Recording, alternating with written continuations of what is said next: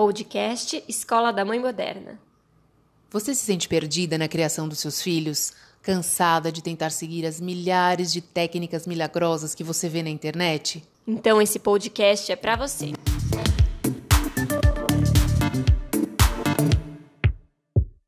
Olá, eu sou a Bárbara Catarina, psicóloga infantil e familiar. Sejam bem-vindos ao episódio 51. Hoje a gente quer conversar um pouquinho com vocês sobre o futuro. É, a gente está vivendo um momento que gera muita ansiedade, muito medo, e muitas pessoas estão inseguras em relação ao futuro, se haverá, se não haverá, se é possível fazer planos, se não é possível. E a gente quer conversar com vocês sobre esse futuro, para que a gente possa criar estratégias e formas de lidar com tudo isso da melhor maneira possível, né, Tati? É isso aí, Bárbara. A gente está aqui para ajudar um pouquinho a clarear as, as ideias, né? A neurociência explica que o cérebro ele tem três tipos de reação diante do medo, né? Ou a gente paralisa, ou a gente foge, ou a gente ataca. Uhum. Então, isso é, é, nesse momento, né? A gente está justamente vivendo esse, tá bem no olho do furacão. Então, não adianta, né? Não adianta a gente fugir, não adianta a gente ficar paralisado, então, o melhor mesmo é a gente atacar nesse sentido. É a gente olhar para frente, é, saber que isso vai passar, mas de uma forma real, no sentido de, bom, legal, o que, que, que, que eu vou fazer, né, a hora que isso passar? Como eu quero estar de verdade, assim? Então, eu acho que é importante a gente olhar para esse, esse lugar, porque ele está lá, ele vai, a gente vai chegar nele. Só que é um processo, né, até a uhum. gente chegar. Mas que é fato que a gente vai chegar, porque nenhuma pandemia durou para sempre, é, nas, na história das outras, das últimas pandemias, né, que aconteceram a cada 100 anos, e na mais recente, que na verdade, é, a última de 100 anos foi a gripe espanhola, mas a anterior foi a do, do SARS, é, lá em, ai, fugiu o nome agora, na Ásia, daqui a pouco eu lembro, Singapura, então a gente tem essa, passou, né, então eles, obviamente, hoje enfrentam de uma outra forma, tanto que eles tiveram menos um risco menor aí, eles tiveram outras atitudes mais rápidas do que o resto do mundo que nunca tinha passado por isso. Então, mas é muito importante nesse momento isso, olhar para frente, né? Levanta a cabeça, sai um pouco dessa cortina de fumaça, respira e vamos pensar no que tem, no que vai estar por vir e coisas boas. Sim, sim.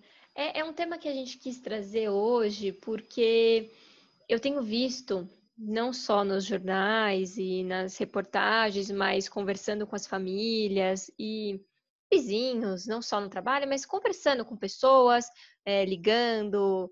É isso, com essa conversa, o quanto as pessoas estão sem esperança. E quando a gente chega nesse nível de sem esperança, a gente começa a ter várias questões emocionais muito complicadas.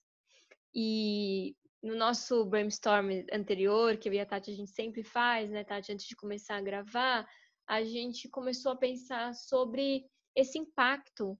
O que, que significa uma pessoa sem esperança? Quais são os impactos disso em relação à saúde, em relação ao trabalho, em relação à família? Quando a gente começa a perder a esperança, a gente começa a perder uh, o brilho da vida. E a gente está no momento onde a gente precisa se apoiar, a gente precisa se cuidar, a gente precisa prestar atenção no que está acontecendo, fazer o melhor possível com o que a gente tem. E pensar sobre o futuro, ele é importante, mas a gente precisa pensar e abrir mão um pouco daquele mundo que a gente conheceu e abrir essa possibilidade de conhecer esse mundo novo, mas não sem esperança, como uma esperança de algo que possa ser bom, que algo, de algo que possa acontecer, é, é, não se apegar ao que foi, porque quando a gente fica uhum. apegado ao que foi, eu tô, ai, tô morrendo de vontade de ser o que era, é, você vai se frustrar porque não vai ser como era, né? É, mudou. E o que isso é. significa é isso que a gente precisa ter em mente. É, é uma nova realidade, realmente. É, a gente até conversou, acho que na nossa última conversa também, é, um pouco isso da questão da flexibilidade, né? Aquelas pessoas que têm mais facilidade em vivenciar esse, esse, esse momento de altos e baixos de, e de instabilidade é a pessoa que hoje está se saindo melhor, né? Porque aqueles que têm mais dificuldade, que precisam ter tudo muito mais previsível, tudo um pouco mais de segurança, tem, tem tido, apresentado mais dificuldade. Mas uma coisa que eu sempre falo é, para todo mundo, assim, todas as minhas coaches, quando eu estou nos, nos processos, quando você está diante de uma situação, esse exemplo do, do, olho do furacão é uma coisa que eu sempre, sempre falo. Então, eu até vou aproveitar aqui para realmente fazer esse exercício, para propor esse exercício. Ótimo. É, imaginem o seguinte: a gente realmente está no olho do furacão, né? A gente está vivendo uma situação e aonde a gente olha ao nosso redor, a gente só vê não vê mesmo perspectiva, não vê saída. Imagine assim, assim, fecha o olho e pensa você no meio de um furacão que, que tem ao seu redor, né? Você não consegue enxergar nada, é aquela ventania, todo mundo é, tá tudo, tudo rodando escuro, não tem nenhuma perspectiva. Agora, imagine se fora desse furacão, você olhando esse furacão lá longe. Então você consegue enxergar o formato dele, se ele vai para a direita, se ele vai para a esquerda, se ele vem mais rápido ou se ele vem mais devagar. Então você tem um controle maior sobre essa questão. Não, obviamente, a gente não tem controle sobre a pandemia, porém a gente tem controle sobre o que a gente sente em relação à pandemia, ou como a gente reage diante dos obstáculos. É, esse é total controle a gente tem. Então, quando você metaforicamente se coloca fora de uma situação problemática, primeiro que você já consegue respirar, você consegue ver um horizonte, você se sente até maior e mais fortalecido do que aquilo que está acontecendo, no sentido de que, peraí, pera um pouquinho, deixa eu enxergar, prós, contras, o que está acontecendo, o que, que eu posso fazer, para onde eu tenho que ir. Então, assim, tem uma série de caminhos que a gente consegue enxergar, né? A gente até cria novos caminhos neurais para isso, para esses sentimentos que estão angustiando, porque esses sentimentos de angústia eles vêm, eles tomam conta da gente por, se a gente deixar e até depois eles passam. Só que para a gente lidar com isso, você tem que estar tá preparado, tem que estar tá fortalecido. Então, a clareza, a consciência facilita muito nesse momento. Uhum. Sim, sim. Eu acho que esse é um exercício que todo mundo pode fazer. Se você sente que você está num período de angústia, está vindo aquele sentimento, põe a cabeça no lugar, fala, não, pera um pouquinho, deixa eu enxergar a realidade, o que está acontecendo agora, traz para o momento presente para ter mais consciência do que está acontecendo com você é, naquele fantástico, momento. É fantástico isso, Tati, porque é, é um momento muito angustiante. Eu fiquei pensando um pouquinho, eu tenho trabalhado muito com as crianças esse exercício mental, é, porque os pais eles estão muito preocupados com o que vai ser daqui para frente em relação, principalmente as crianças pequenas. Eu acho que a gente precisa separar em duas partes esse bate-papo, é, falando de família especificamente. É, as crianças mais velhas, então acima dos 10 anos, e as crianças abaixo dos 10 anos. É, as crianças acima dos 10 anos, as escolas, elas têm conseguido fazer um esquema de aula online, têm conseguido ensinar, as crianças têm conseguido fazer provas, até porque elas já têm mais disciplina, elas já, já têm mais concentração, é, de modo geral, tá? Não, não quer dizer que elas não estejam sofrendo, elas estão, tem muitas crianças que estão com dificuldade, mas é mais fácil. Mas crianças menores, de 10 anos, a gente está falando aí do Fundamental 1, crianças que estão aí no, na, na, no Fundamental 1 e anterior a isso, maternal, uhum. antes Sim. ainda, tá muito mais difícil para elas. Ah, eu tenho conversado muito com os pais sobre a angústia, do que eu faço agora. É, eles não estão não tá, não, não fazendo atividade, não estão fazendo matéria, é um custo que está difícil, então, para quem está em escola particular, é um custo que está caro, e não está tendo, não, tá, não está tendo aula, eles entendem que a escola precisa, mas eles também precisam, e a, e a angústia de meu filho não está aprendendo. É, a gente falou um Exatamente. pouco sobre isso no episódio anterior, mas o foco de hoje é, ok, essa é a realidade, o que, que a gente pode fazer? Qual é o plano? Vamos lá, Tati, é. qual é o plano? Exatamente, coisas práticas, né? É, exa exatamente. Acho que agora é o momento da gente se perguntar que é exatamente esse momento que eu tenho vivido em casa com meu marido, as discussões é, sobre, no sentido de discussões positivas, né? Assim, é, falando sim, a respeito. É, eu até liguei, comentei que você liguei para uma amiga que tem a filha na mesma classe do meu filho para compartilhar essa, para saber a opinião, né, o que que achava e tal, porque é isso, assim, a gente está vivendo exatamente é, é um momento onde eu sinto que é, eu nem vou falar do, do mais novo de três, estou falando do de cinco, porque o de três é 100% é que ele que ele não está tá completamente desconectado da escola, esse é do que eu falo, né? É tipo, ah, quando a escola voltar e tal. É, essa é a, é a referência de escola que ele tem, só tá ali no imagináriozinho dele. Mas o de 5, por exemplo, que é uma pré-alfabetização, né? Pré-pré, vamos dizer assim, que o ano que vem que ele faria, ele não quer saber realmente. E isso eu posso compartilhar assim, essa é 85%, até mais, eu eu diria. 90% dos pais estão na mesma situação. Eu vejo pelo grupo do WhatsApp, onde todas elas reclamam, falam: "Ai, fulano não quer saber, ciclano não quer saber, não tem paciência".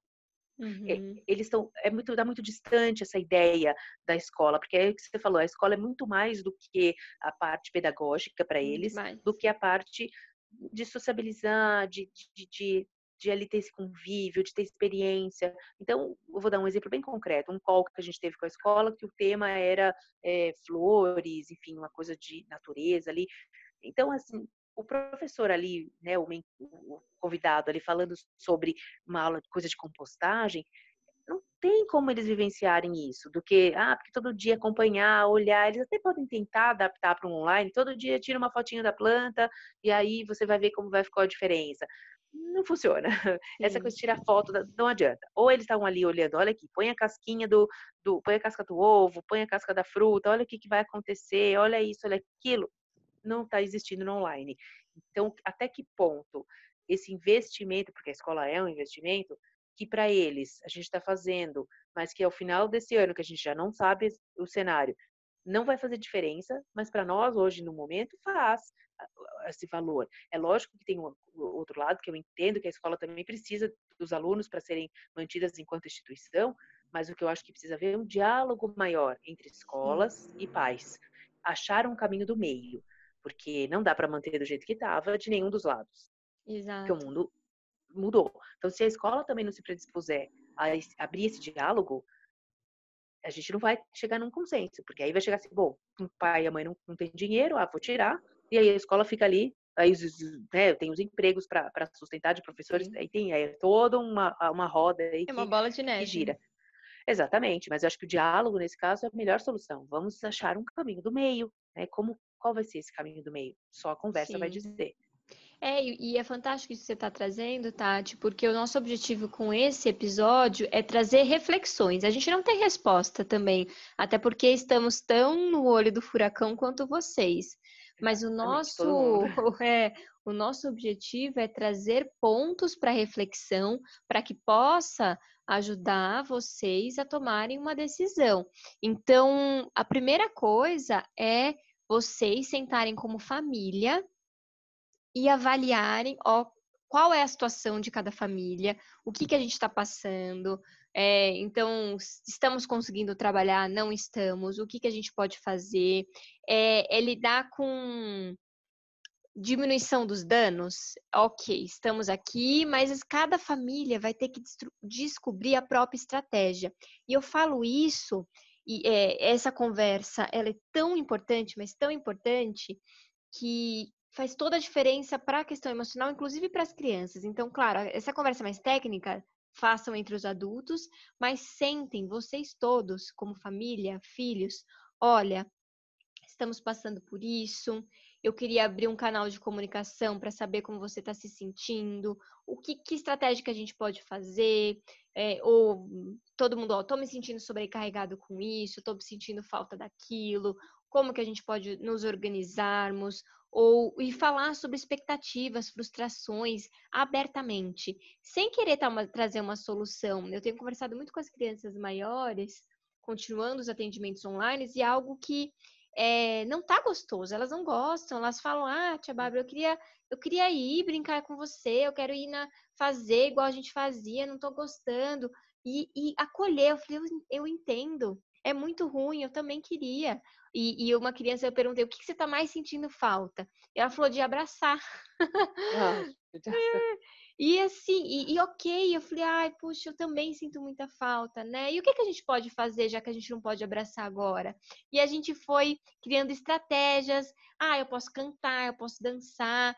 E, e abrir um canal onde a gente possa juntos criarmos alternativas para expressar o que a gente está sentindo, que a gente possa se conectar e, como família, pensar em perspectiva. Não percam a esperança. A gente pode. Então eu tenho. Aí a gente bota uma música, eu brinco com as crianças, a gente dança, eu danço daqui, eles dançam dali. A gente dá um jeito de se conectar. Não está a melhor da, dos cenários, não está. Mas a gente está mantendo a esperança, a gente está mantendo a chama acesa, a gente está mantendo planos. Então, é, eu converso muito com as crianças, então o que, que você faria se você pudesse, se você tivesse esse superpoder? Então a gente vai trabalhando e façam isso em casa com seus filhos. Façam reuniões, sentem, conversem, pensem.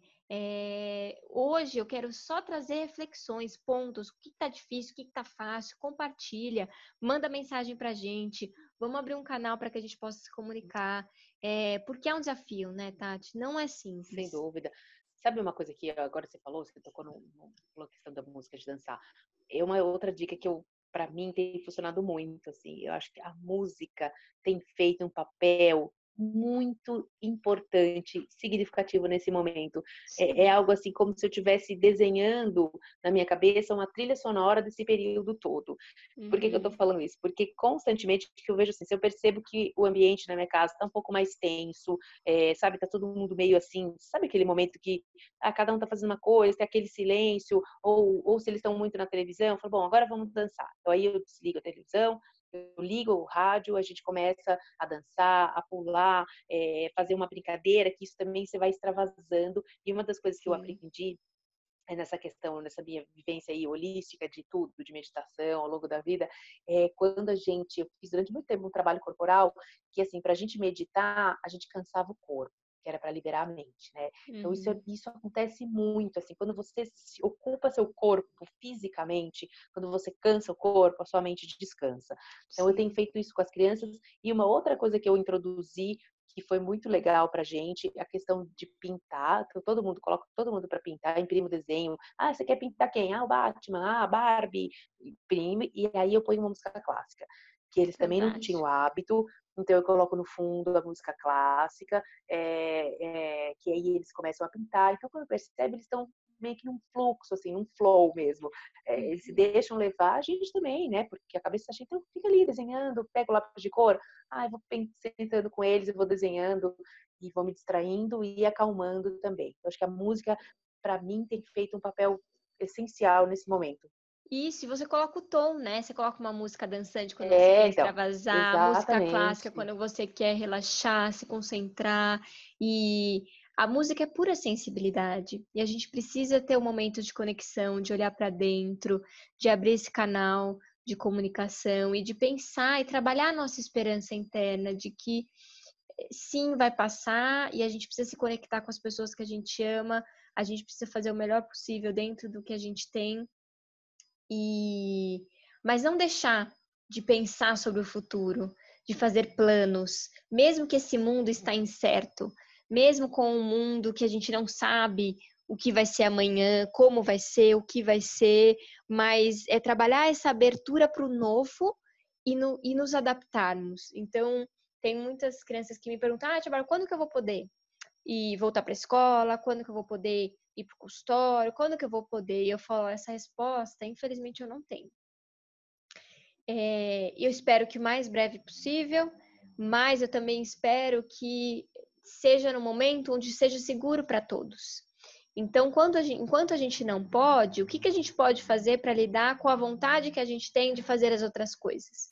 Então, eles têm pensado, a gente tem criado planos para lidar com o que tem e, e também para lidar com agora e para lidar com o futuro. Então, quando você puder, qual vai ser a primeira coisa que você vai fazer?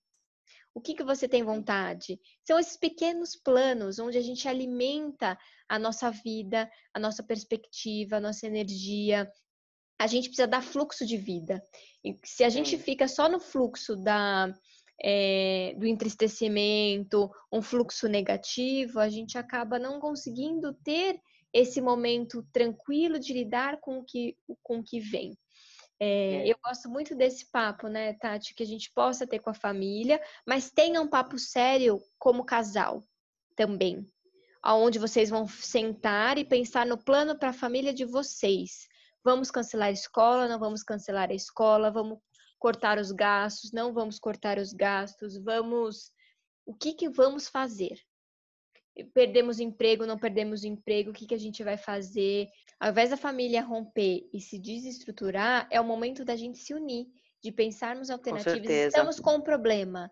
Vamos, é, vamos fazer o quê? Que é exatamente isso que eu falei, da questão do, do parar, né, fugir ou atacar. É isso, para frente, né? Para frente é que se anda. E eu acho que também tem muita gente que tem dificuldade, principalmente no Brasil, que a gente não tem um histórico aí de, de planejamento financeiro, né? A gente não tem uhum. essa, essa história na, na própria, nosso DNA do Brasil aí, né? Diferente Sim. de outros países que já, europeus, que têm uma cultura. Então, eu acho que o próprio povo já tem uma dificuldade em planejar. Porque quando você planeja, a princípio dá essa certa angústia, porque parece que você está ali de cara com o problema, né? Bom, e aí, o que, uhum. que eu faço? Uhum. Porém, quando você passa por esse processo e o planejamento já tá, faz parte ali do, do dia a dia, é mais fácil, você se sente mais seguro. A princípio parece que te traz essa angústia insegurança por ter que ficar de frente, né, encarar a realidade como ela é. Mas quando você planeja e entende caminhos, bom, então tá. Então é isso que você falou, perdemos emprego, qual que é a renda? O que, que dá para fazer? O que, que tem que fazer? Tirar aqui, cortar ali? O que, que nos deixa como pais também angustiados? De novo, quando a gente está no olho do furacão, o que, que a gente está vendo? A gente está vendo hoje. Ah, mas se eu tirar meu filho agora da escola, ele vai estar tá aprendendo a escrever, ele, não, ele vai ficar atrasado. Eu já ouvi essa frase. Ah, lá na frente ele vai me cobrar. É, é, de ouvir de uma outra pessoa, né? Ele vai me cobrar por esse momento. Não, eu acho que neste momento, não adianta olhar para agora, tem que pensar o seguinte: amplia essa visão, pensa no desenvolvimento que tem muitos anos pela frente, que seu filho vai poder recuperar. É só ajudá-lo depois com ferramentas adequadas para ter esse, é, esse retorno do que precisar dessa suposta perda, perda que ele venha a ter. Que, o que eu já acho que, assim, para algumas idades isso não vai acontecer, porque. Sim quando as crianças menores, elas voltam depois. Quando é a mesma coisa do inglês. Ah, é, escola bilíngue tá aí sem falar. A hora que começa a conversar, que começa a interagir, é, principalmente criança que tem um cérebro muito mais limpo, né, e, e aberto para receber estímulos do que o nosso, né, que já está calejado aí. Então eu acho que para qualquer decisão em relação a filhos nesse momento, principalmente de escola, não, não adianta pensar só agora. Ai, agora realmente parece que é um dano muito maior. Só que agora a gente tem outras prioridades. A nossa prioridade é sobreviver nesse sentido. É, é entender, lidar com essa pandemia que não existia no nosso calendário aí. Então vamos lidar com isso. Esquece o resto. Vamos priorizar o que tem que ser resolvido para a gente ultrapassar esse período. E quando passar, a gente está inteiro, firme, para seguir nossa vida e nossas estratégias de vida aí para onde a gente quer chegar. Exato. Quem exato. nunca? Quem nunca teve que desviar, né? Desviar de um Sim. caminho. Você desvia de um caminho para depois chegar. Pode demorar mais, você deu volta, às vezes, ai, peguei uma rua errada, um atalho. Não tem problema. A vida uhum. tem aí. É, se a gente tiver com saúde, se a gente estiver bem mentalmente, a gente consegue enfrentar o resto. Só que se a gente se desesperar, a gente não vai conseguir. E não vai adiantar. Não vai adiantar desesperar. Então, cabeça com no certeza. lugar, estratégia é, e, é e raciocinar. Legal, é muito legal isso que você está falando, Tati, porque se a gente só pensar o aprendizado como sentar na escola e absorver o conteúdo, realmente a gente entra em pânico. Mas aprender está para além disso. A criança continua aprendendo 24 horas, ela está te observando, ela está pegando o conteúdo que tem ao redor, ela está o tempo todo aprendendo. A criança aprende 24 horas. É, uhum. Fiquem tranquilos em relação a isso. A gente não para de aprender nunca, principalmente as crianças. Ofereça o que você pode dentro das possibilidades, coloque atividades e brincadeiras, mas não tenham medo. Elas não estão deixando de aprender. Exato, Talvez o conteúdo exatamente. pedagógico formal ele esteja sendo prejudicado mas isso não quer dizer que elas não estejam aprendendo. Vamos mudar a nossa visão da educação. Talvez isso Exatamente. ajude a diminuir a ansiedade. Quebrar os paradigmas, perfeito, exatamente isso. Que até é tema para um outro podcast, né? Mas é isso. Não, tirar, vamos pensar fora da caixinha, assim, tira essa visão de que ah, é isso, é ler, escrever, tarará, nesse tempo regular. Cara, o mundo mudou de novo, né? Tá bom, ele não aprendeu nesse tempo regular, quando voltar ele vai aprender, e vai aprender de uma outra forma, e vai aprender diferente, vai aprender tendo vivenciado uma coisa que muitas crianças que não passaram por isso, quem garante que as crianças pós-pandemia não terão um nível de aprendizado muito maior em função do que viveram, que outras Exato. crianças que nunca viveram passaram, a gente não sabe dizer. Então não adianta a gente se preocupar Exato. por antecedência. Vive o dia de hoje, vive esse momento agora, toma as atitudes que têm que ser tomadas agora para poder passar esse período, que é o nosso Sim. foco. Isso, sem perder a esperança, sem perder a possibilidade de olhar para o futuro e sem perder a, essa sensação de que há o que ser feito, porque há, sempre há, Vamos nos apoiar, vamos pensar sobre isso. Espero que esse episódio tenha auxiliado vocês com reflexões, com ideias, com pensamentos. O nosso objetivo com esse trabalho é inspirar e ajudar a acalentar esse coração que eu sei que está ansioso, que eu sei que está sofrendo, mas estamos todos no mesmo barco e quanto mais a gente puder se apoiar, Quanto mais a gente puder sim pedir ajuda, quanto mais a gente puder olhar para isso como possibilidade de aprender, mais a gente vai passar por isso da melhor maneira possível. Agradeço você que está aí, peço que você comente, que você mande para a gente e-mail, mensagem, dúvidas, críticas, sugestões, para que a gente possa ainda mais usar esse espaço para que possa estimular vocês e que vocês possam se sentirem ouvidas, ouvidos e acolhidos. Conecte-se com a gente através das redes sociais, arroba Escola da Mãe Moderna, e a gente se vê no próximo episódio.